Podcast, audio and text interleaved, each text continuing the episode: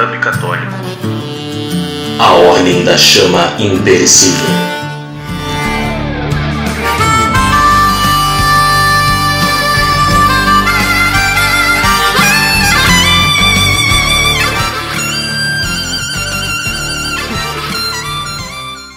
Salve, salve, meus amigos! A ordem está reunida. Pega o barulhinho. Esse é o sinal da ordem. A ordem gosta muito. E hoje, sem muitas delongas, eu já quero chamar aqui Robinho Nunes para dar o seu recado pro pessoal. Salve, salve, meus amigos, salutem minha família, estamos aí reunidos presencialmente hoje. Os encontros presenciais são sempre mais agradáveis, mais humanos, né? E vamos ver o que sai desta ideia. Boa, boa, boa! Eu já quero chamar também Roberto. Comenta aí, fala, dá o seu, dá o seu alô pra galera. A galera gosta de ouvir a tua voz, Roberto, nosso comentarista É esportivo. locutor, né? E aí, pessoal, boa tarde. Então, estamos aqui presencialmente, né? Mais alcoólicos do que de costume. Tudo belezinha? Chama o Covid! Tudo E belezinha. lembramos, não sei quando você vai ouvir esse, esse programa, mas talvez o Inter já seja campeão. Isso. Olha, cuidado, Olha Roberto. Mengão Tu sabe, tá olha, quando, quando, quando o Inter perdeu pro esporte, a primeira coisa que eu pensei foi, pai, aquele podcast tá gravado, né? Vai que dá uma merda. Mas vai lá, tem que seguir na fé, meu amigo. Aí eu já viralizo. Aí viraliza. E não seguimos, e não seguindo só na fé, mas seguindo aqui a ordem da mesa, eu convoco ele, Rodrigo Naimito Naimayer. Dá o teu alô aí, Rodrigão. Então, galera, estamos aí, mais um podcast, certo? Aí no meio dessas, desse dia quente, tórrido, que as nossas conversas aqui vai, também vão ter um, um alto clima aí de temas relacionados a autodefesa, a Soco quebra na cara de soco na cara de vagabundo, vagabundo. Talvez não. nos peitos. por que não fazer isso, exatamente, como resolver melhor a coisa. Estamos aí, gurizada. E na sequência, ele, o nosso campeão, o nosso mestre no Gil, na arte suave. Newton Nunes. Boa tarde, bom dia, boa noite, gurizada. Quanto tempo, que saudade. A ordem hoje está presencialmente reunida e espero que vocês gostem de mais este episódio. Seguindo na sequência de Newton Nunes, eu quero chamar o nosso especialista em armas brancas, o nosso membro mais gaudério, Humberto Guarizi. Manda o teu salve, capitão.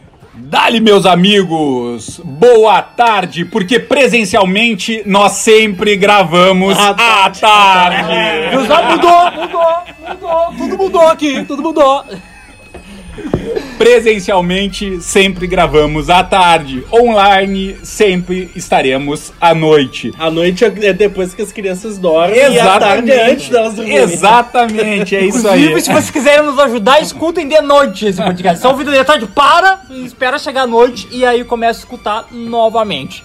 E eu sou o Christian, o Bill Nunes, avisando que estamos também fazendo uma transmissão ao vivo pelo nosso, pelo nosso perfil da Ordem da Show Imperecível. Já temos umas pessoas aqui que entraram aqui na nossa transmissão. Salve, salve pessoal, um grande abraço. Vocês são privilegiados porque vão ouvir esse podcast primeiro.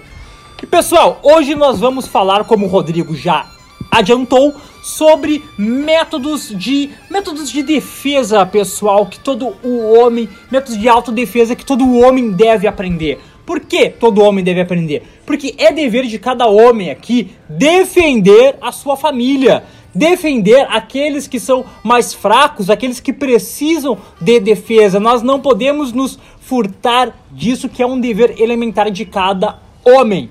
Mas como fazer isso? Existem maneiras e maneiras, existem mentalidades e mentalidades de fazer isso. E é sobre isso que nós vamos começar no conversar, né? No podcast de hoje. E para começar, não tenho como chamar outra pessoa desta mesa que não seja Newton Newton Nunes para falar um pouquinho sobre esse tema da autodefesa.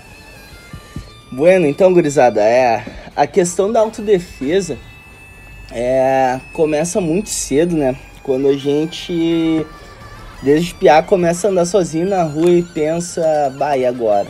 Né? Como é que eu vou me defender? Para onde eu vou se alguma coisa acontece? E naqueles primeiros medinhos que certamente todo mundo passou de ver alguém mal encarado na rua e pensar, bah, vou ser assaltado. E com a graça de Deus, não ser, né? Se livrar dessa. Mas chega um momento no qual a gente tem que ir para as vias de fato, né? E quando eu falo vias de fato, não é sair na porrada ou tentar desarmar um, um bandido, algo do tipo. É a gente saber como se portar, como vou me comportar no momento em que, em que a coisa fica um pouco mais séria, né? Ah, eu já tive tentativas é, de assalto antes de entrar pro jiu-jitsu e é ainda bem, assim, graças a Deus que não, não me levaram nada. Consegui meio que desenrolar ali conversando muito num feeling. Os malandros também tentam roubar os guri que são pobrão, né? Os tio? guris Aí que não são rola, né? pobres e loucos. É raro, é rum feio, é rum feio. Vai roubar o quê? E, cara, eu nunca me esqueço de uma vez que eu tava no ônibus, sentei no fundo, e chegou um cara e pum, sentou do meu lado. E na sequência veio um amigo dele e levantou a câmera que tem no ônibus. Deu, tá loucura. pronto. Coração já começa a bater forte, a dor de barriga do nervosismo já começa a vir. E eu, vai, agora, né? E eu tava com um moletom de um amigo meu. E eu pensei, vou ter que pagar esse moletom, né, velho? Aí o cara, meu, puxou uma arma do meu lado. E eu olhei assim dele, ô meu, passa o celular. Eu falei, cara, eu não tenho celular. Aí ele bem assim, tá, passa o dinheiro. Eu falei, meu, eu tinha só minha passagem, eu sou estagiário, de fato eu fazia estágio na época, eu falei, eu sou estagiário. Daí ele pegou, meio que guardou a arma, assim, falou, meu, chama um cara que tá do teu lado. Aí eu cutuquei, ô meu, esse cara quer falar contigo. eu, eu assim, velho. Dá nervoso, não sabia o que deu, meu, esse cara quer falar contigo e fiquei durinho, meu. E pe- bah, comecei meio que rezar assim. E ele não levou nada. Aí pegou, então tá, meu, valeu, apertou minha mão e desceu. Por que, que eu conto essa história, né, velho? Conto essa história porque, tipo assim, a minha frieza em dizer que não tinha nada, que foi muito involuntária. Tinha parado? Tinha Eu celular? tinha, tava com o celular no bolso, na época eu tinha um Motorola que o irado dele é que ele gravava 20 segundos de áudio. Então eu gravava uma música inteira de 20 em 20 segundos pra ficar escutando, velho. Pra ter uma ideia, isso aí faz muitos anos. Mas os guris passaram trabalho, né? Hoje em dia ninguém sabe o que é passar esse tipo Meu, de trabalho. isso faz, faz mais ou menos uns 15 anos que é o tempo que a gente se conhece, porque eu estudava no Tubinho de tarde, tu de manhã, vocês dois de manhã, Christian e Robson, que, né, que são meus irmãos, nos conhecemos com uma idade avançada. Se você não sabe dessa história, escute nos nossos podcasts. A gente já contou. É, a gente já contou, a gente já contou, quando a gente falou sobre amizade. eu é. Ah, tá. Enfim, ah, então, meu, fazem muitos anos, né? E com o passar do tempo eu me encontrei no jiu-jitsu, né? E defendo que cada pessoa é, se, se encontre em alguma arte, em algum esporte, porque isso faz com que tu tenha um autocontrole muito, muito bom. E hoje a escola na qual eu dou aula e também sou aluno é, defende muito o gerenciamento progressivo de comportamento inconveniente, que também já se tem algumas é, oportunidades. E esse gerenciamento progressivo de comportamento inconveniente faz com que o ser humano entenda que existe uma linha do tempo na qual eu vou usar a minha verbalização até utilizar o meu contato físico, ou seja, as vias de fato, que eu sei de defesa pessoal, que eu sei de jiu-jitsu, de porrada mesmo, para me defender sair de uma situação inconveniente. Para não me prolongar muito, porque sei que vou ter uma deixa para acrescentar melhor sobre isso, é o que eu quero dizer. A gente tem que entender e dominar né, esse tipo de, de, de questão né, da autodefesa, desde como eu me porto no meu falar, no- na minha postura, até ah, como vou me portar nas vias de fato, para que no momento em que eu sou agredido não passe a ser o agressor, né? Porque aí eu começo a ter alguns problemas, na qual Humberto Guarizi e Robson, né, por serem da área do direito, vão poder falar um pouquinho melhor sobre isso. Sabe que eu acho assim que a questão da, da autodefesa, eh, eu penso muito nisso, eu sempre pensei muito nisso, né? Porque eu tenho essa, essa questão da, da, da luta, da, de guerra e de brinquedos de guerra desde muito cedo, assim, isso parece que faz parte do, do construto da minha personalidade, assim. E mas eu comecei a pensar nisso com mais seriedade, né? Depois que, que casei e, e, e depois que tive filho agora. Que, cara, nós somos os responsáveis pela segurança da nossa família, né? Então, isso, isso pesa realmente muito, assim. E, e esse lance do, do, de treinar, de saber uma arte marcial, de saber como se defender, eu vejo isso como algo que é importante na construção da própria personalidade, né? de uma personalidade integral. É, parece que isso, é, essa questão assim de tu, tu, tu ter um corpo realmente é, bem constituído, bem apto, né? Não, não, a gente não está falando aqui de alguém é, super vaidoso ou, ou com uma constituição, olha, maravilhosa, essa pessoa não bebe, ela não come nada de gordura, nada de açúcar. Não, não estou falando isso. Estou falando um corpo apto para as coisas que são necessárias para o trabalho braçal, para a defesa, que tem uma capacidade de explosão quando necessário, né, que tu tem um fôlego para dar resposta. Essas coisas elas vêm uh, martelando muito na minha cabeça. Porque cada vez mais, né, e agora nesse ano então foi foi isso ainda uh, aumentou muito mais com a questão da, do, do, home office, né? Hoje a gente não sai de casa nem para muitos de nós, eu por exemplo, não saio de casa nem para trabalhar. Então eu não tenho um menor deslocamento, né? Não faço o menor esforço. Então essa necessidade de se exercitar, de, de fazer um esporte, de fazer uma luta, a ponto de treinar a mente para uma situação de crise, né? É algo que eu vejo com muita importância. É, porque a gente acha que, que assim, ó, porra, a gente está numa, num momento estável da vida. Que a gente está num momento assim, olha, ah, vão me assaltar, vão agredir, vão me parar no trânsito, isso não vai acontecer nunca. Mas isso não é verdadeiro. É, a gente não. A gente não sabe. É, a gente falava aqui hoje no começo dessa reunião que essa pode ser a última reunião de algum de nós e a gente não sabe. Né? E a gente, por quê? Porque, cara, a gente tem uma falsa sensação de segurança o tempo inteiro. Então a gente tem que estar pronto, na medida do possível, para dar respostas efetivas para uma agressão ou para evitar uma agressão.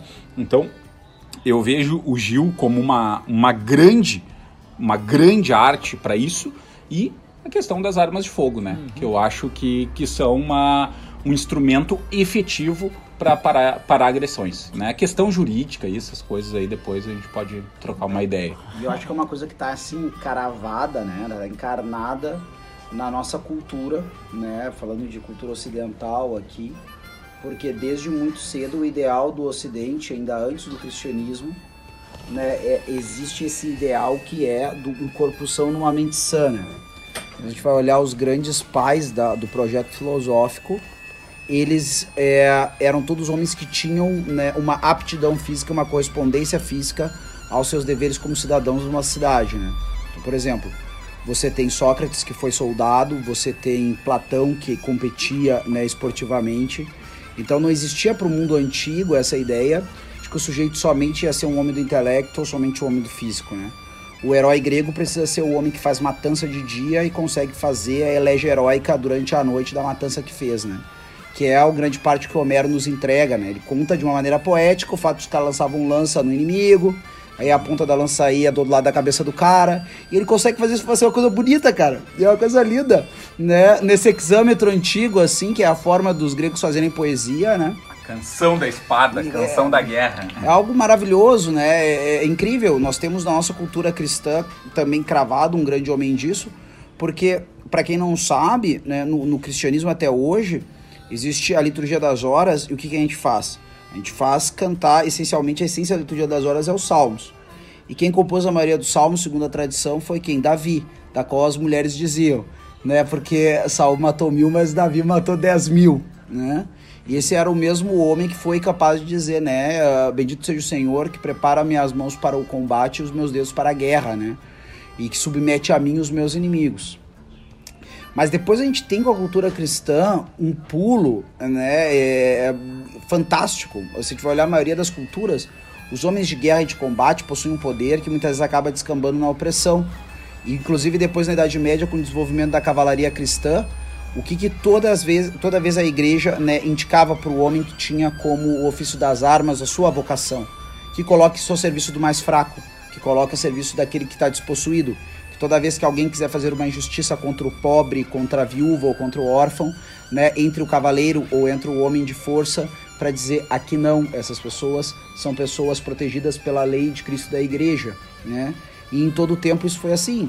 Nas cruzadas, a gente sabe que houve seus excessos, né? Como não tem como haver como há atos de homens, sempre haverão erros e equívocos, né? Mas o ocidente cristão foi salvo em grande parte por homens que estavam aptos fisicamente e colocavam e consagravam a sua força física, a sua capacidade de defesa a defender aquilo que era a cidade dos homens, com a sua beleza, com a sua cultura e com a sua sabedoria.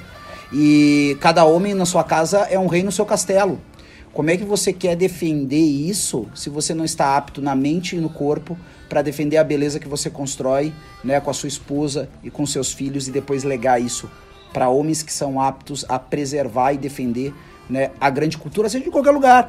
Pode ser a cultura do mundo oriental, né, cheia, né, do, do evangelho, porque o evangelho ele vai lá e ele fermenta com a cultura, faz ela florescer certo? Mas sempre vai ver isso, que nós não, não somos anjos, nós somos pessoas de corpo e espírito. Se isso não estiver bem integrado, jamais seremos aqueles homens da qual o Senhor precisa, né? E, cara, tu pensar assim que tu falaste aí da cavalaria. É, a gente tem um, um lance romantizado da cavalaria que é, e como eu tenho essa, essa, essa, esse gosto pelas artes da guerra, é, eu, eu tenho minha, meu, eu, eu fui atrás, eu comprei uh, armadura, eu comprei espada, eu comprei, eu mandei fazer escudo para mais ou menos simular tudo aquilo que fosse usado realmente pelos cavaleiros e pelos templários. E, realmente assim, ó, o peso de uma malha de aço no corpo de um homem, um homem vestido em couro, aço, com espada, com, com elmo, com escudo, só esse peso, só carregar essa, esse, esse instrumento de guerra exige demais do corpo. E quanto mais combater durante diversas horas. Uhum. Né? Quais homens, cara, no Ocidente hoje estariam aptos a fazer isso, cara? Isso, isso me preocupa muito, porque é, a gente pegando, um, fazendo alguns paralelos, a gente tá vendo os chineses hoje treinando aqueles moleques no exército feito uns loucos. Eles estão enormes, eles estão muito fortes, eles estão muito bem preparados. Nós vemos os russos preparando exoesqueletos de, de guerra. E daí a gente vê os exércitos ocidentais é, aceitando pessoas com, com gêneros trocados, as mulheres usando maquiagens e unhas compridas. Existe um problema na maquiagem na unha comprida? Olha, é incompatível uma unha comprida com o barro, da- da com o chão, com, com, com a violência de uma guerra. Claro. Né? A gente não está preparando ali um soldado.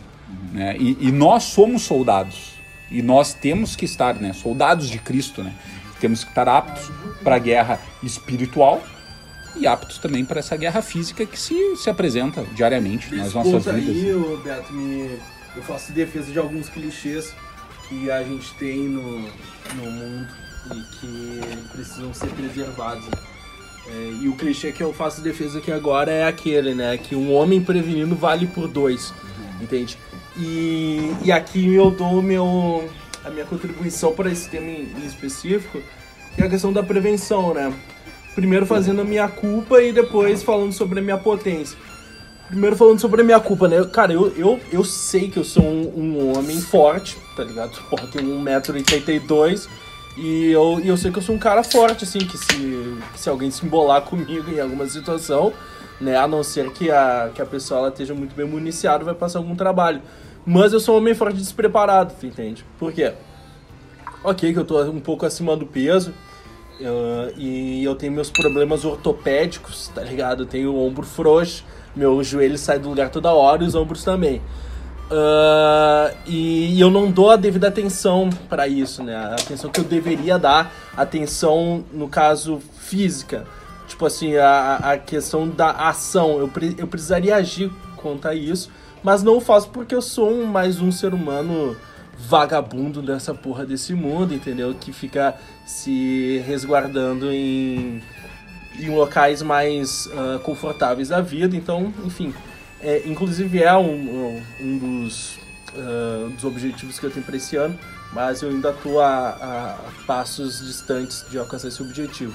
Mas tem o segundo ponto da questão da prevenção, cara, que é, que é também de tu planejar situações que não aconteceram, que talvez nunca aconteceram na tua vida, mas ainda assim tu as planeja porque sabe que se um dia aquilo acontecer, tu que vai ter que agir, entendeu? Então, o que eu falo com isso, cara? Eu, eu tenho alguns planos de ação, assim, pra, pra se al- algum agressor vir ameaçar a mim ou a minha família, entendeu? E eu tenho alguns planos de ação até para questões esporádicas da vida que possam vir a acontecer. O que, que eu quero dizer com isso? Ah, se o meu apartamento hoje pegasse fogo e eu tivesse lá dentro com a Bianca, com o Marcelo, e com o meu filho, O alagaço? é o... é, o Beto passou por uma situação de alagamento. Mas eu penso, eu penso as questões que são mais ah, dramáticas. Assim. Cara, se o apartamento pegasse fogo, eu, eu teria mais ou menos um plano de ação. Porque eu, sei lá, cara, eu já imaginei isso acontecendo, tu entendesse? Eu já imaginei o que eu teria que fazer pra, sei lá, ter que cortar a rede ah, de proteção ali do, do apartamento e, e ter que jogar o Marcelo numa, numa mochila pro apartamento de baixo, nesse nível, entendeu? Bah, chega numa situação que é o seguinte, estamos encurralado, não tenho o que fazer, né? E eu, eu, eu, eu fico construindo essas coisas na minha cabeça. Também para questões de agressão, tava com- compartilhando com vocês que eu penso assim, cara, e se eu fosse, se um cachorro solto na rua viesse me pegar, ou viesse pegar o Marcelo, o que eu faria? Né? Se um bandido viesse, o que eu faria? E, e apesar de eu não ser tão preparado belicamente ou mesmo fisicamente quanto, quanto vocês, tem alguns planos que, que eu tenho traçados. E eu acho que é importante a gente se colocar nessa situação justamente para vir em, em concordância com aquilo que a gente disse que a gente não pode se, se sentir à vontade nesse mundo. Entende? Então, então assim, ó, cara, se, se tu tá vivendo um momento de paz, tá tudo muito tranquilo, cara, é, é- é bom que a gente construa ah, as possibilidades que esse mundo cruel tem de nos colocar em, em- em situações ah, que a gente precise agir, entende? Diante de violências, agre- de, de agressões violentas. E vale, Para conosco. Dizer, vale a pena dizer uma coisa também, né? Se tu tá muito à vontade nesse mundo, é provável que você não esteja fazendo algumas coisas que deve, né? Uhum. Então, só pra dizer isso, assim. Mas volta lá, volta lá, volta lá. Não, mas, mas então, basicamente isso. A mesma faca que eu uso pra cortar o churrasco de, de todo domingo, ela dorme do meu lado, entendeu? Porque se, sei lá, se alguém invadir o apartamento ou algo do tipo, eu preciso ter um plano de ação direto, cara, direto pra, pra reagir, tu entende? E, e, e, de fato a gente não pensa nisso, a gente não é preparado pra esse tipo de coisa porque nunca nos aconteceu, mas basta que aconteça uma vez pra que a gente Talvez se seja a última. Exatamente, pra que a gente se destroce. É, Entendeu? É um Pra que eu- foi preparado Cara, a vida inteira. Eu, eu, eu cito um exemplo, cito um exemplo prático aqui. Ah, fora esses exemplos que eu comento com vocês dessas prevenções que eu fico virtualizando, coisas que nunca aconteceram comigo, ah, que eu tenho essa, essa tida proteção para com o Marcelinho, para com a Bianca, etc. Mas eu- teve uma vez, cara, que a Bianca chegou aqui em casa ah, e ela foi assaltada, entendeu? Então os caras levaram o, o celular dela e bah, chegou em prantos aqui. Naquele momento, eu não pensei em mim nem em nada, eu só pensei na honra da minha, da minha mulher, entendeu? E daí eu juntei um pedaço de madeira aqui, grande, robusto, forte, e larguei na perna atrás do, do vagabundo, tu entendesse? Não, não, enfim, claro, isso foge um pouco da, da curva da, da questão do. Conta aí que da tu, prevenção. Que tu juntou mais uns três loucos no Não, caminho. no caminho, no caminho os cara, os conhecidos aqui viram que eu tava em polvorosa com um pedaço de madeira em busca de algo. E os caras simplesmente vieram comigo, né? Entende? Aí ali a gente teve a aliança de alguns homens. Pô, que, que, que, que assim, ó, depois que baixou a poeira, eu pensei, pô, cara, que, que interessante isso, que, que legal. Ma- mas, mas o que eu quero dizer com essa história que eu agi de maneira impulsiva? que no momento que acontecer alguma coisa grave, provavelmente eu vá agir impulsivamente também.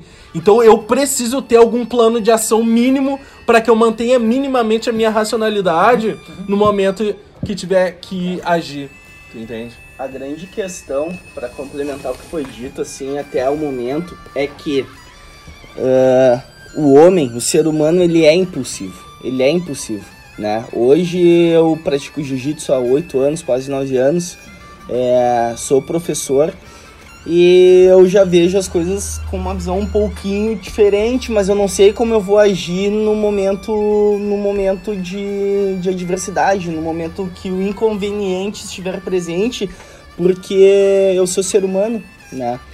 Quando eu tinha 18 anos, eu tive minha primeira namorada e daí a gente, ah, discussãozinha boba, aquela coisa toda. E eu saí e falei pra ela, não, olha só, vou dar uma volta, vou esfriar a cabeça e sair e passei por uns caras na praça do meu bairro cortando grama, com mansinho, aquela porra toda. Foi mal, Leandro. Falei um palavrão aqui. Bota um bip depois. É, Foda, hein? e nisso, cara, Vai te dar um gancho. é, enfim. E nisso voltei pro condomínio ela veio em seguida. Bah, fui te seguir. Fui ver onde tu tava e os caras começaram a mexer comigo. Bah, daí eu já tava brabo com ela, já subiu sangue. Que cara? Não, os caras estavam cortando grama. Peguei um facão. Não vou lá ver. Porque quando o cara é guri novo, o cara é galo, né? O cara é homem. Peguei um facão e fui. Achei que essa história nunca mais ia voltar pros nossos podcasts, mas ela volta. Já contei? Não, o pior é que é o seguinte, ó. Não, o pior é que, é, é que o podcast que saiu essa história Ah, ele não foi pro não ar. Foi pro ar, Não foi pro né? ar. Então agora ela tem que ser Agora contada. tem que ser contado de novo. E daí, cara, quando eu saí no portão, um camarada meu mais velho me viu assim: Que que houve, meu? Que que houve? Quem tá indo? Não, os caras mexendo com a minha guria, tô indo lá ver qual é a estação. Não, espera aí. O meu, cara pegou uma arma, velho. O cara pegou uma arma. Não, me espera aí que eu vou contigo. Meu, com a graça do nosso bom Deus, os caras já tinham recolhido tudo e ido embora. Eu não sei o que ia acontecer. Porque eu agi por impulso. Hoje, com a cabeça que eu tenho, fazendo uma arte marcial, tudo mais, sabendo que eu posso ser lesivo a uma pessoa. E depois que entrou Jesus na tua vida também. Ah, não, com certeza, né? Deus tá no barco, né, gurizada? Por aqui, Chorar, tu vais vencer. Mas a questão é que, meu, a gente tem que entender que tudo que eu fizer vai ter uma consequência, né? E sim, nós temos que ter os nossos planos de ação. E aí a gente volta na questão de defender é, uma arte marcial. E o Beto citou jiu-jitsu, que é o que eu faço, que é o que eu defendo. Por quê? Aonde eu dou aula, onde eu aprendo, na escola em que eu treino jiu-jitsu, a gente, como eu já citei também em podcasts ou na Sociedade dos Guelphs, quando nós fizemos lives, eh, nós temos um estudo sobre gerenciamento progressivo de um comportamento inconveniente, aonde nós vamos ter sete linhas de ação. Essas linhas de ação, como eu citei no início do podcast, vão desde a minha, ver- da minha da, da visualização que eu tô tendo, né, da atenção que eu tô tendo ao andar na rua, do que tá acontecendo ao meu redor, até uma verbalização aonde eu vou tentar entender o que essa pessoa que está sendo inconveniente comigo quer, por quê? Não necessariamente o inconveniente quer me assaltar ou quer causar algum mal para minha pessoa, ele é só uma pessoa chata, né? E eu não vou quebrar o nariz, não vou quebrar o braço de uma pessoa chata, não vou esfaquear ela Como os usar idiotas fazem hoje em dia. como os né? idiotas fazem hoje em dia, né? Sem antes ter certeza ah, de que esse cara de fato tá me levando a correr algum risco de vida. Porque muitas vezes esse inconveniente vai ser um familiar, vai ser um amigo, né? Então eu tenho que saber como lidar com a situação.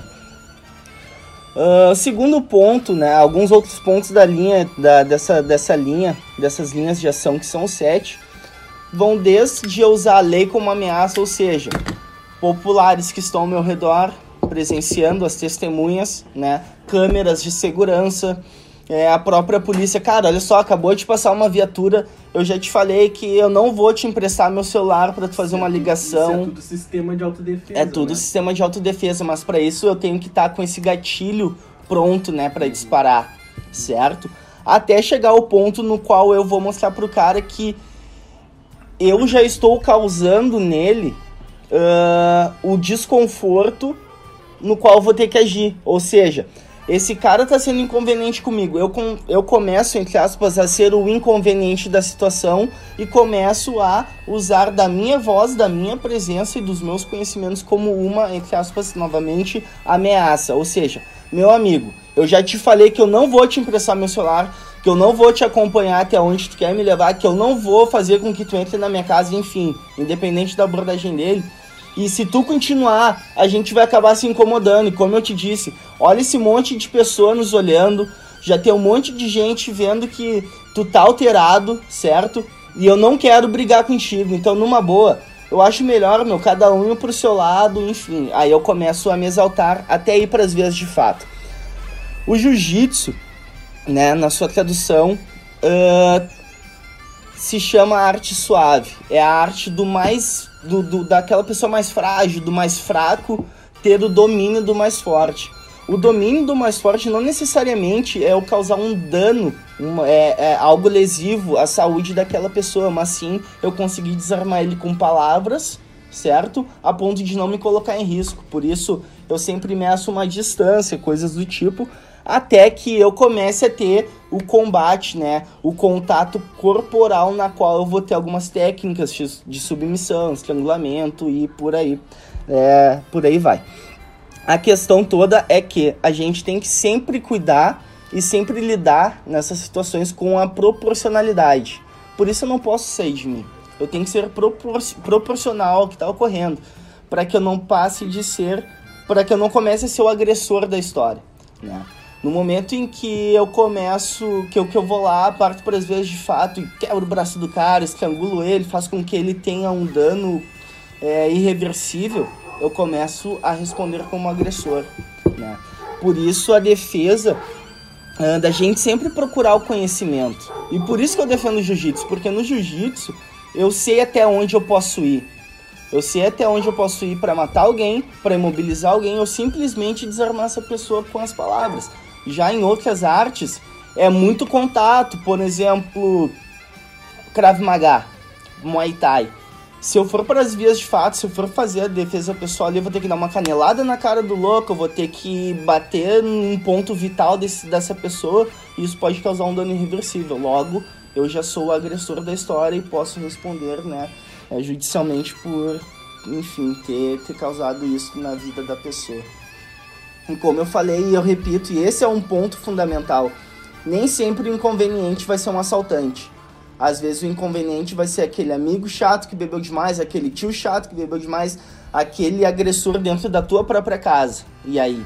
Tu vai matar um familiar, tu vai matar um amigo, tu vai deixar ele impossibilitado de ter algumas ações.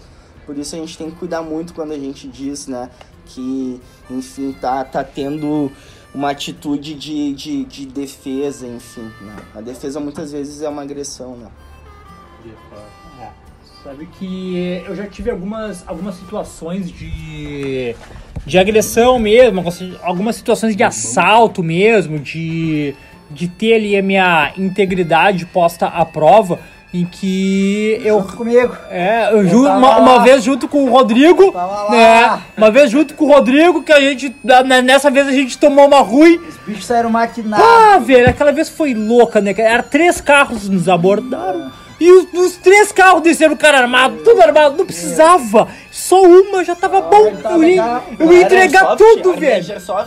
Ó, cara, bah, É, de noite não dá pra ver, né? Ver. É, velho. Mas eu já tive outras situações, assim, em que tanto a minha integridade e às vezes até mesmo a da Camila, assim, que foram ameaçados e que talvez, talvez não, né? Eu certamente não tive o bom gerenciamento da situação, né, meu? Já cansei de puxar faca pra vagabundo, cara. Pra vagabundo que vê, bah, meu, bah, é seguinte, meu, bah, eu quero falar contigo aí, coração. E eu virar pro cara e ele tava, ele tava ali com, com a faca, porque eu tinha levado pra fiar, não lembro o que. Meu, peraí, o quê? E o cara, ô meu, bah, nada não, e voltar, tá ligado? E até o cara, assim, uma, que uma vez pegou e um, um, um cara tá- abordou a Camila e tava abordando várias moças ali no- na região onde a gente morava, em que eu tive que abordar também, e o cara até sumiu depois disso. Mas não foi um gerenciamento adequado da situação que o Newton, por exemplo, está nos passando agora, né? Isso é muito importante, né?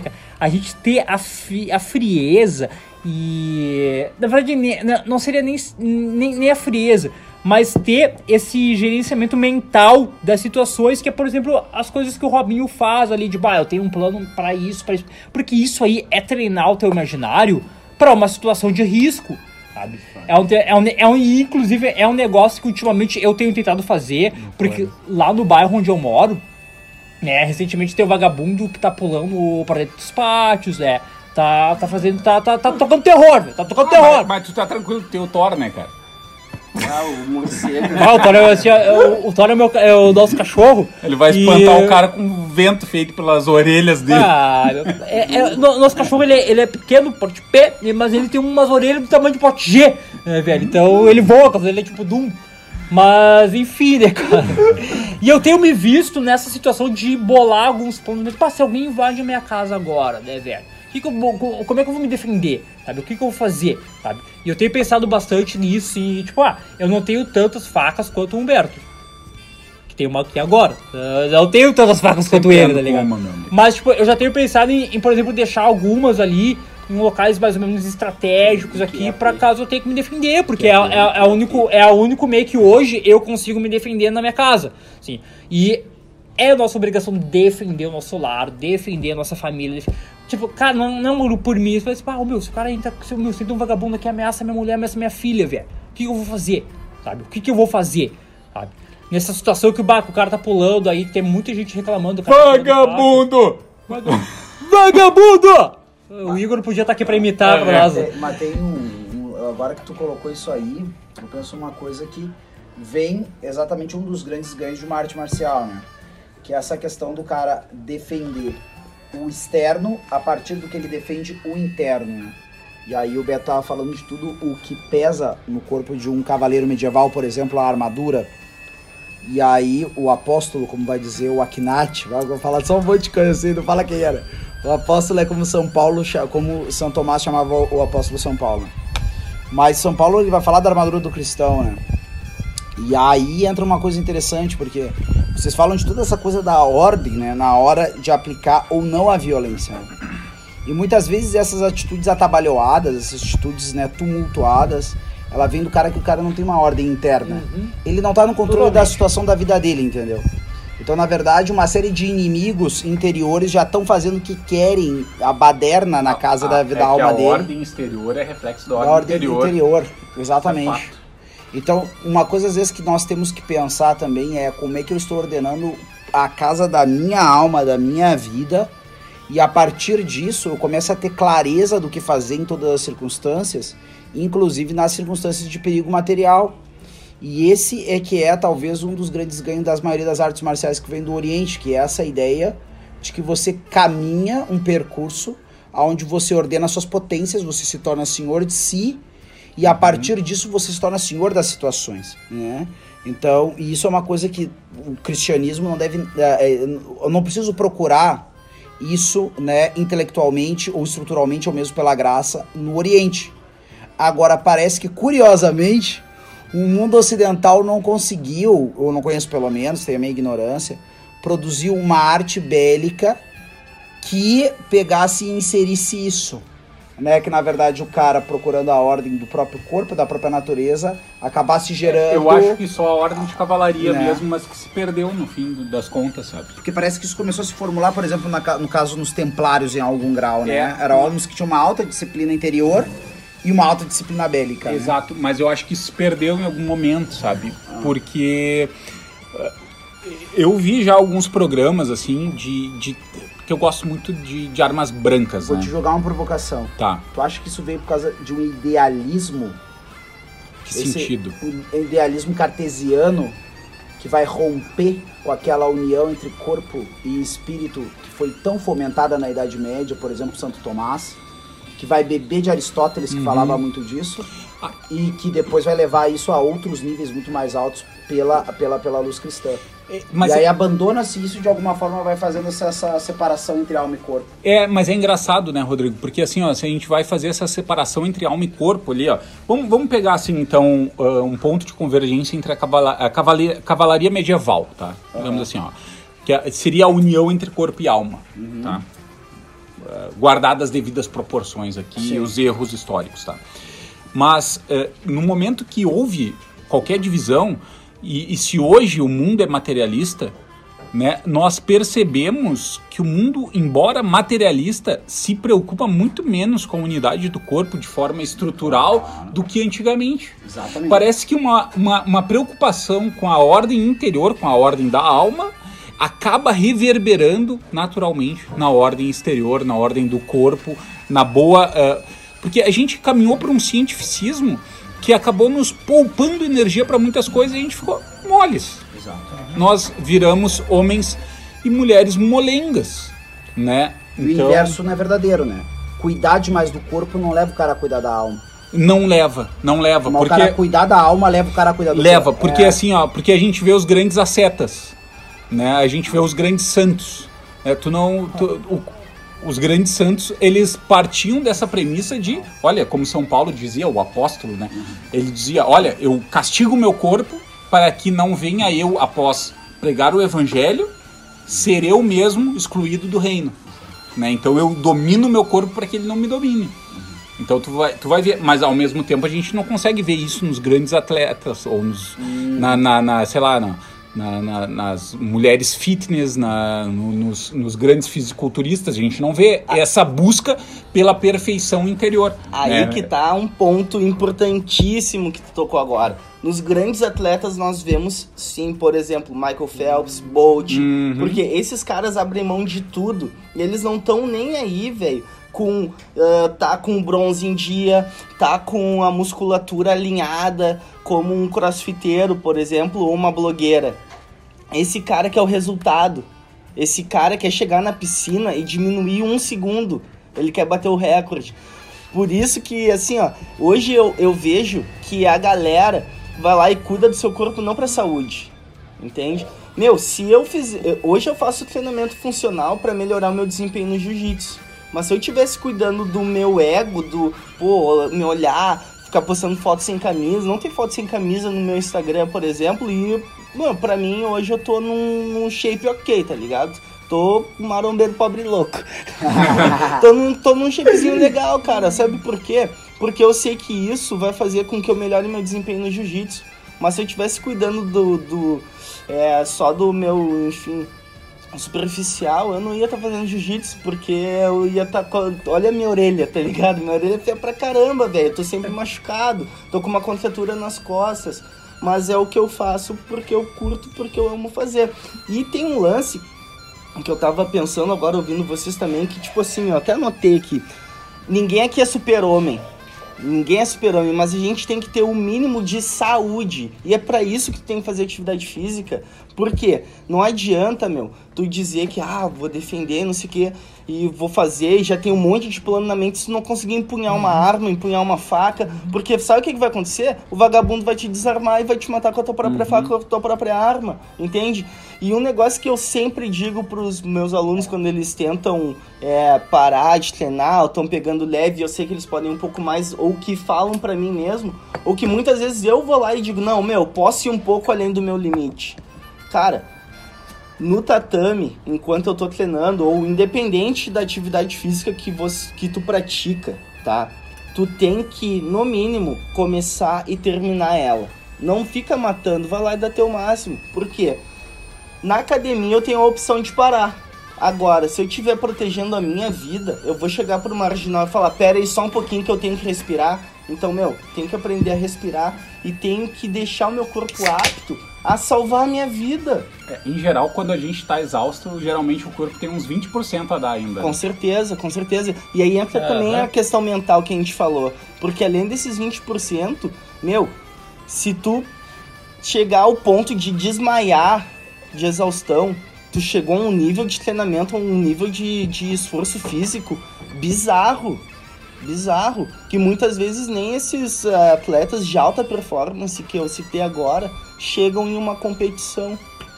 E aí, Roberto, o que tu acha de tudo isso? Cara, o Nilton tava falando, eu tava lembrando de uma, uma notícia que eu vi uns meses atrás, era um, um lutador de, de MMA, que invadiram a, a casa dele, e ele não sabia, né, enfim, se o cara tava armado, se, se tinha mais pessoas com ele, né, então ele trancou a mulher e a, e a filha num, num quarto, né? E ele acabou se envolvendo em, em luta corporal com o cara. No fim, o cara, o cara só tava, acho que, muito drogado. Mas ele relatando a dificuldade que ele teve, e ele, um lutador profissional, né? Não, não é um cara que treina um dia, ele vive disso, né? Ele é um lutador pro- profissional. E a dificuldade que ele teve de conseguir ah, lutar com aquele cara e, e, e imobilizar justamente por, né, por não saber, né, aquela coisa, não, tu não sabe o que o cara tem, daqui a pouco tem um cara escondido ali, ali atrás, o cara pode puxar uma faca que eu, que, que eu não vi, e justamente o cara tá alterado, né, por substâncias, por drogas, né, o cara tá com aquela força descomunal que não, né, que sabe que ele não tá normal, e ele conseguiu lutar, então, se, um cara desse, que ele, ele é altamente treinado pra uma, né, pra um...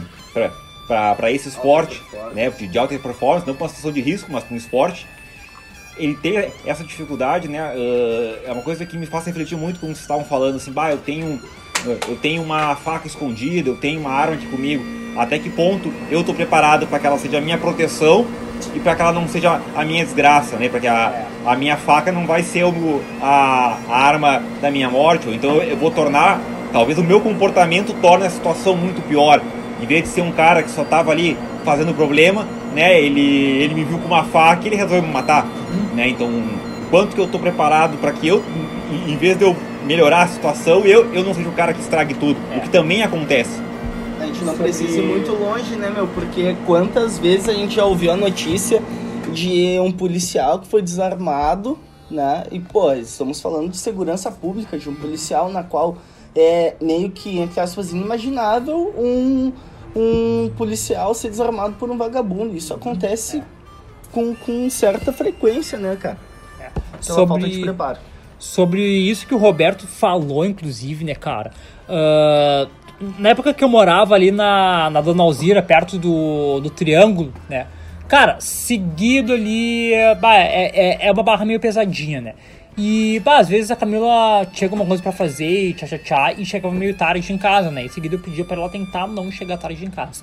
E aí sempre que eu tinha que, que ir buscar ela, né? Bah, eu sempre ia preparado, né? Ia com a, com a faquinha na cintura, né? Bah, vai acontecer alguma coisa aqui. Teve um dia, um dia, que ela pegou e chegou tarde em casa, né? Descendo o triângulo e me ligou, bah, tô chegando, né? Me espera na parada. Beleza, vou lá. Cara, cheguei no armáriozinho onde ficava minhas, onde ficavam minhas coisas, né? Abri o armário, olhei assim pra querida, brilhando ali. Aí eu disse, não, não vou levar. E fechei o armário, tirei a carteira do bolso também, deixei a carteira em cima da mesa e só fui com o meu celular caso ela precisasse, precisasse me ligar. Cara, nesse dia, velho, tô caminhando na Baltazar e aí me, dá- me, dá, me dá um bagulho e eu paro e olho pra trás. Quando eu olho pra trás tem um carro vindo bem da maciota e para. E olho assim pra aquele carro, parado, né? Olha pra mim e eu penso, caraca, velho, nada, já era, caí. Vou seguir meu caminho, né? Bah, continuo caminhando, né? E o carro veio e para do meu lado. E aí desce um vagabundo. Ô meu, me dá o teu celular.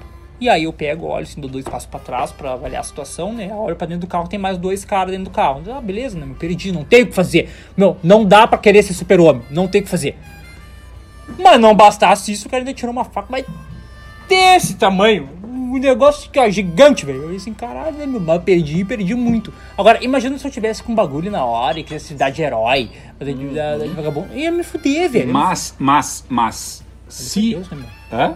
Vai, vai, vai. Se, se a gente tem, por exemplo, o porte de arma liberado no Brasil, Ah, e se tu tem o devido treinamento, Eu ia queimar os caras. tu queimava os caras. Porque tu basta. Uhum. Porque ban- bandido, ele quer a facilidade, ele é covarde. É. Bandido é covarde.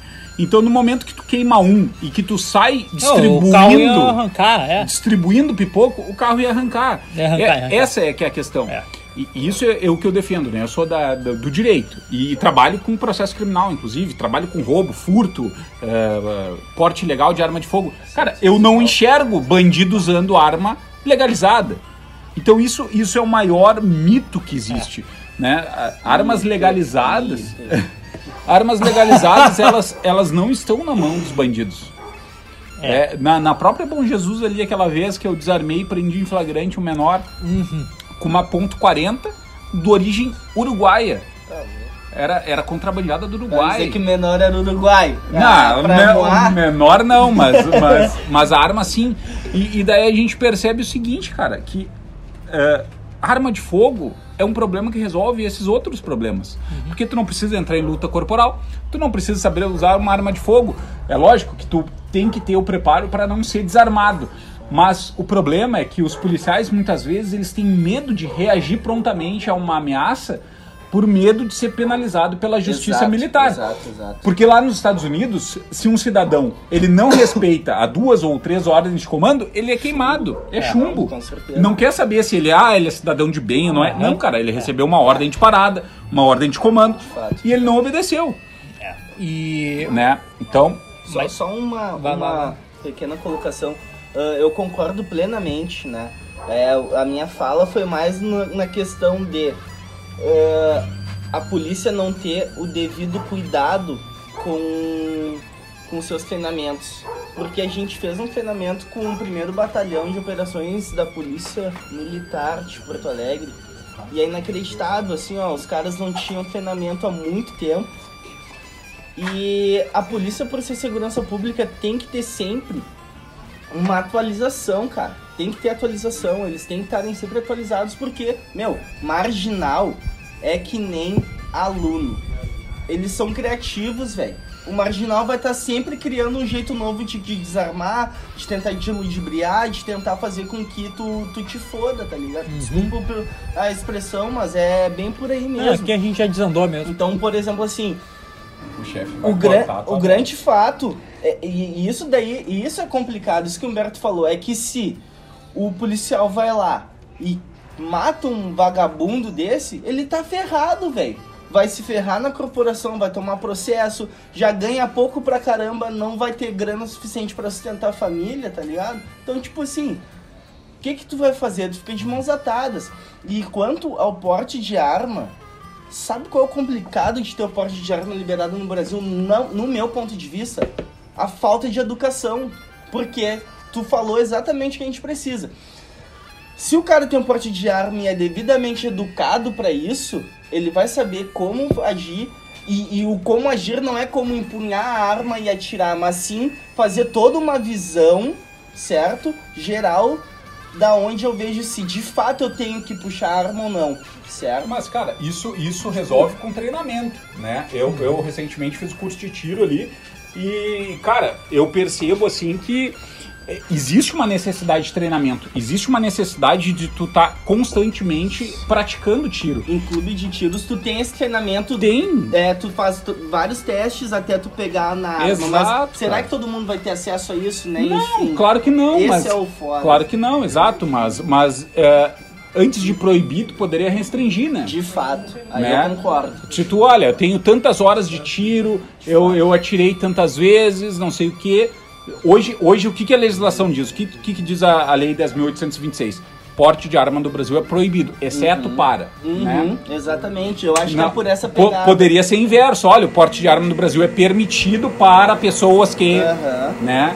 Então. ah, ah, Mas aí a gente entra no jeitinho brasileiro, porque ah, se eu chego com um valor X na tua digo, olha só, facilita pro pai, tu vai facilitar. Não tu, Humberto, mas tu vai facilitar pro pai.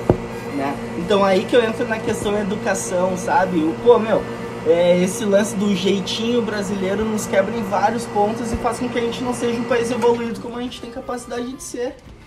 E esse negócio que vocês estão falando de, de educação é muito, é muito primordial quando a gente fala aqui, por exemplo, lá em, em posse de armas e os caralho. Cara, quando se fala em posse de arma, ninguém tá dizendo que tem que liberar arma pra todo mundo. Não tem que liberar arma pra todo mundo. Que loucura que seria essa porra aqui, Caralho, velho, até porque uma pistola é quatro pau, velho. Quem é que tem quatro pau pra gastar numa Bah, pistola, agora, revólver, bah, cara? hoje eu não tenho no meu bolso aqui. Entendeu? Porra, Hoje eu não tenho. É tá simples ligado? assim, cara. É, É, simples é, assim, entendeu? Não, e, e não Preço de um só... ano de firma. É, um possuindo de filme pior, né, Entendeu? E não é só isso, pá, o cara vai ter que passar por uma bateria ali de preparação e tudo mais, e, e. Então a gente não tá. O cara tem que estar preparado pra empunhar o bagulho. A gente não tá pregando aqui que qualquer, qualquer chinelão tem que ter uma arma pra defender.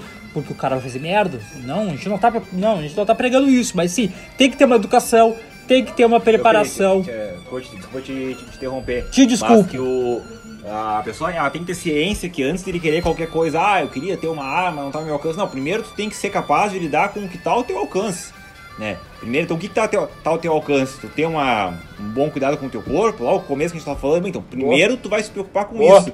Se tu nem mesmo. consegue terminar a tua atividade, tu não consegue pegar um livro e ler até o fim, tu não consegue acordar no horário pra fazer o teu exercício, cara, então não pensa que tu vai ter uma faca, uma arma e tu vai É, proteger a é, tua casa. vai. É, exato. Quer Então, dizer que o, começa com o o básico. cidadão que pesa um Corsa não pode ter uma arma na tua concepção, é essa?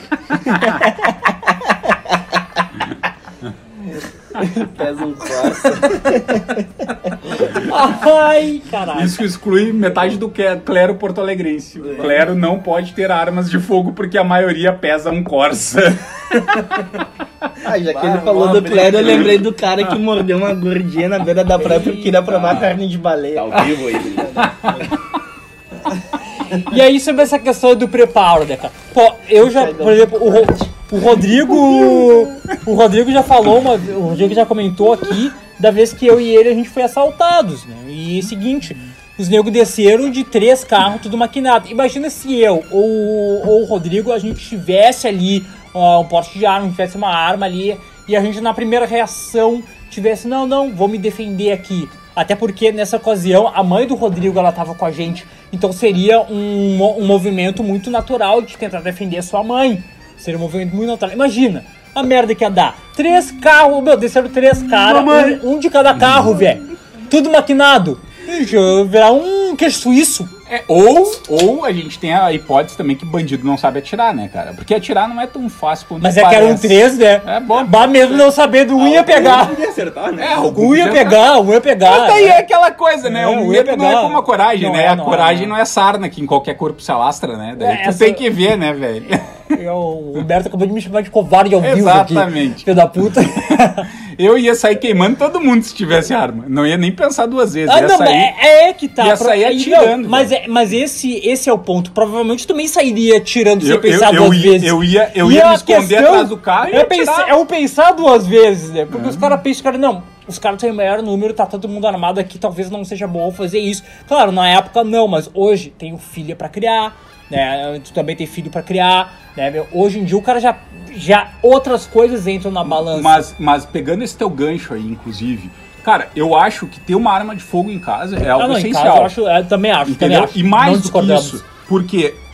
é, é, cara, a minha mulher tem que saber atirar. É, acho também. Porque, porque, cara, ela é o último baluarte que vai defender aquele lar, velho. Quando não tiver mais o Humberto ali, quando o bandido de- derrubar o Humberto, o Humberto não estiver em casa, ela vai ficar lá no quarto trancada com o Joaquim, com a porra do ferro esperando o vagabundo tentar forçar a porta, Apontando pra porta. apontando pra porta. Ou ela pode Entendeu? ser como o senhor e senhora Smith sair pra mão contigo. Exatamente. também, né? Mas sair ser. X1, né? Sair Acho X1 mesmo. coberto. Conhecendo a Mariana, acho menos provável, mas uns tiros eu acho que ela consegue dar. Não, não dá, Eu vou, eu vou defender de novo então a questão do, do planejamento, porque, meu, a questão do planejamento diz respeito também a tu perceber quais são as tuas limitações, tu entende? Então, cara, se tu é um cara fraco pra caralho, Uhum. entendeu? se tu pesa um Corsa, ou se tu é covarde, Uhum. tudo bem. O teu plano ele, ele vai se basear e ele vai orbitar em volta, em torno disso. Entendeu? Perfeito. Essa, essa é a grande questão. Uhum. E, e é interessante a gente ter esses planos bem traçados, porque é aquilo. Hoje eu percebo, eu peso um Corsa, eu sou um covarde, eu, eu não tenho. Eu não tenho fôlego, entendesse? Cara, tu, tu vai conviver com isso até o fim da tua vida, tu tem que, que, que basear o teu plano de ação para autodefesa em torno da- das potências que tu tem e das que tu não tem. As suas circunstâncias. Então, a- e a partir do momento que tu confronta isso, tu percebe que, tu, que, que falta em ti várias potências masculinas, a- ali tu tem mais uma oportunidade, né? De, de manter esse plano até o fim da tua vida de maneira patética, ou de agir, ou melhor, reagir quanto às questões que tu vê que, que faltam em ti.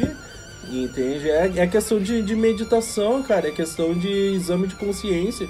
De tu perceber que, que existem Perfeito. potências que faltam em ti. Não são e que filha tu da precisa puta necessariamente preguiçoso. buscar. É, Perfeito, exatamente. isso aí, perfeito, perfeito. Falta o Roberto e o Christian dizer palavrão pra todo mundo ser demitido. Eu falei já hoje, eu falei, eu falei porque eu, eu, eu falei porque eu não consigo segurar, eu sempre falo. Mas enfim, pessoal, estamos chegando ao fim de mais um podcast. Algum dos meus confrades aqui tem alguma consideração final?